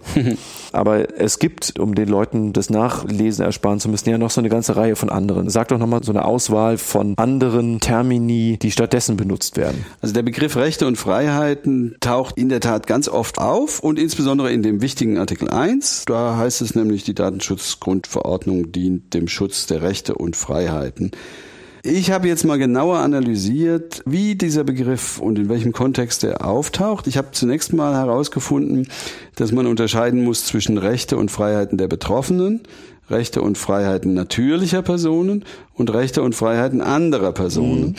Nach meiner Interpretation schützt die Datenschutzgrundverordnung eben nicht nur die Rechte und Freiheiten des Betroffenen, ja. sondern auch die aller anderen natürlichen Personen, die irgendwie mit der Datenverarbeitung zu tun haben. Also auch die Rechte des Verantwortlichen, die unternehmerische Freiheit zum Beispiel oder die Wissenschaftsfreiheit, mhm. als auch die Rechte und Freiheiten Drittbetroffener natürlicher Personen. Also Rechte und Freiheiten kann natürlich auch insbesondere Grundrechte umfassen, wie zum Beispiel das Recht am ausgeübten Gewerbebetrieb. Richtig, ja. Oder in der Terminologie der EU-Grundrechtecharta wäre es die unternehmerische Freiheit. Mhm. So, und dann wird aber auch der Begriff Rechte und Freiheiten nicht einheitlich verwendet, sondern es finden immer wieder leicht abweichende Formulierungen statt. Ich habe mal für Rechte und Freiheiten betroffener Personen habe ich das mal aufgeführt. Ich lese nur mal das exemplarisch vor. Es ist nämlich ganz, eigentlich ist es ganz witzig, mhm. weil es die Inkonsistenz der Datenschutzgrundverordnung zeigt. Mhm. Es werden verwendet die Begriffe Rechte und Freiheiten, Rechte, Rechte und Freiheiten sowie berechtigte Interessen, Rechte und berechtigte Interessen, Grundrechte, Grundrechte und Grundfreiheiten, Interessen, Interessen und Rechte, Interessen, Rechte und Freiheiten, Interessen und Grundrechte, Grundrechte und Interessen, Interessen oder Grundrechte und Grundfreiheiten und, das ist mein Favorit, an einer Stelle heißt es, es geht um die menschliche Würde, berechtigte Interessen und Grundrechte. Mhm. Also, ähm, ja, okay. also äh, vom ganz hohen Ross kommend, menschliche Würde, unantastbar, bis hin zu den berechtigten Interessen, was eben auch Werbe, also das mhm. Interesse an Werbung sein kann oder noch banalere Dinge. All das ist geschützt. Und das zieht sich auch so durch, ne? Also das hast du dann bei den natürlichen Personen, also nicht nur den Betroffenen, sondern natürlicher Personen ja. und anderer Personen dann ja. auch wieder. Ja. Zum Teil sind da noch ein paar andere Termini und andere Wörter Es ist auch nicht so. uneinheitlich, es ist nicht einheitlich, da heißt es bei den anderen Personen heißt es mal zwingende berechtigte Interessen und dann heißt es zwingende schutzwürdige Gründe. Da kann man sich dann, wenn man jetzt wirklich in die feinen Auslegungen gehen würde, fragen, ist damit nochmal was anderes gemeint? Also meine Auffassung ist, es hat sich keiner was dabei gedacht. Da soll halt irgendwie alles Irgendwie soll alles geschützt sein von den Interessen über die Rechte, über die Freiheiten, über die Grundrechte bis hin zu den Grundfreiheiten bis zur menschlichen Würde. Und zwar aber von allen Personen. Also nicht nur vom Betroffenen, sondern auch vom Verantwortlichen, auch von Dritten. Aber letztlich geht es halt die ganze Zeit um Abwägungen zwischen Interessen. Und das muss man sich erstmal klar machen. Und zwar bei jeder Einzelfrage. Es sind immer Interessen der einen und der anderen Person im Konflikt. Wenn man dann weiterdenkt, weiß man schon, welches Interesse in Rede steht. Im ja, Einzelfall, der, der, klar. Ja, der Betroffene, vielleicht die Privatsphäre, vielleicht seine informationelle Selbstbestimmung einerseits. Beim Datenverarbeiter vielleicht die Wissenschaftsfreiheit, vielleicht aber auch das unternehmerische Interesse, Geld zu verdienen. Es fehlen aber völlig die Maßstäbe dafür, wie die Interessen gegeneinander abgewogen werden sollen mhm. oder müssen. Und wir haben in der Datenschutzgrundverordnung 82, hab's auch mal gezählt, mhm. Abwägungsprüfungen, die an verschiedensten Stellen vorgenommen werden müssen. Wir haben Verhältnismäßigkeitsprüfungen, wir haben Erforderlichkeitsprüfungen, wir haben Angemessenheitsprüfungen, wir haben Risikoprüfungen, mhm. wir haben Fairness, Treu- und Glaubenprüfungen. Und für all diese Prüfungen fehlen uns die Maßstäbe. Mhm. Also klar, ja. in manchen Normen steht überlebenswichtiges Interesse, an anderen steht nur Interesse. Da weiß man, okay, das überlebenswichtige Interesse hat stärkeres Gewicht als das Interesse.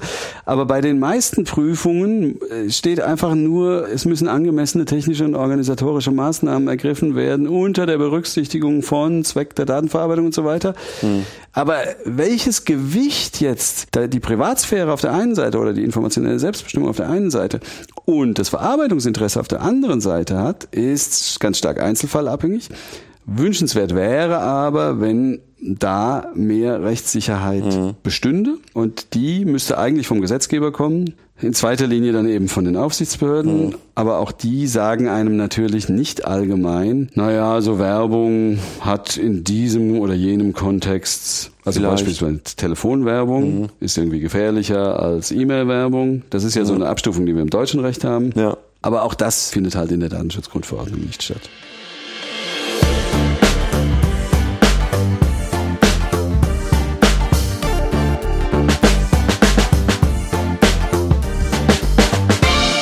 Fazit.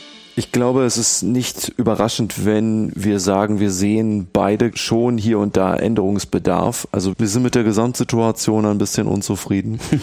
ich glaube, was man der Grundverordnung schon zugute halten kann, ist, dass sowohl das Bewusstsein wie auch Aktivitäten für Datenschutz erheblich gestiegen sind. Also das ist erstmal ja eine gute Sache. Also dadurch, dass das so freizeittaugliches Thema geworden ist, hast du tatsächlich eine Awareness bekommen bei ganz vielen Leuten, bei denen ich es nicht für möglich gehalten hätte.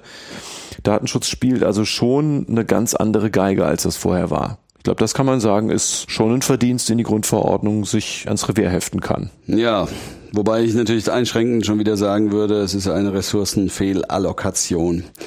Äh, das ist ja kein Selbstzweck, dass man sich mit Datenschutz beschäftigt, denn wir haben ja gelernt, wir wissen noch nicht mal genau, was eigentlich der Zweck ja. der ganzen Übung ist. Für mich ist eine der wesentlichen Erkenntnisse, unglaublich viel Aufwand wird getrieben.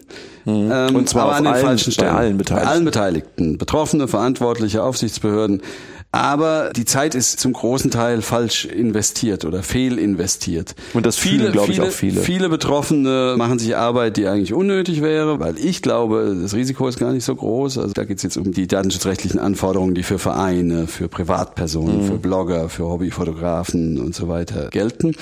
Da wird viel Aufwand kreiert, dem kein Nutzen gegenübersteht. Ganz im Gegenteil, sogar eigentlich dazu führt, dass, kann man diskutieren, aber meine ich eigentlich grundsätzlich wünschenswertes Verhalten eingestellt oder sehr stark eingeschränkt wird. Richtig. Und dann auf der anderen Seite viel unnötige Sorge oder Angst kreiert wird. Auf der anderen Seite werden die dicken Fische, die großen Unternehmen, die schädliche Datenverarbeitungen betreiben, nicht richtig an die Kandare genommen. Und das, worüber sich die Gesellschaft oder der Gesetzgeber eigentlich verstärkt Gedanken machen müsste, was wollen wir eigentlich erlauben? Und was wollen wir nicht erlauben.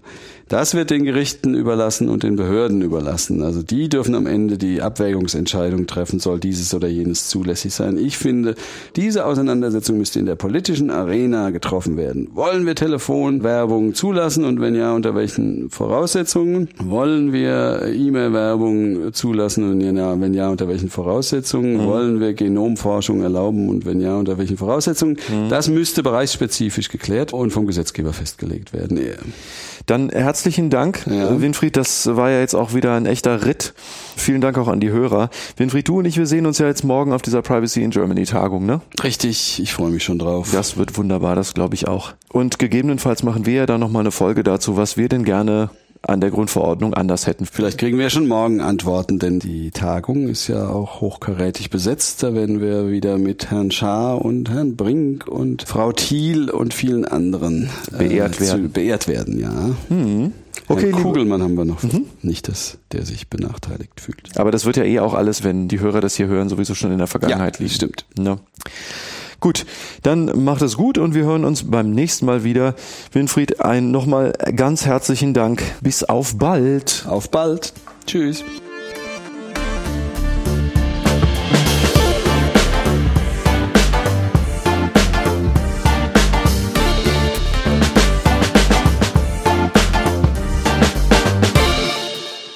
Legal Bits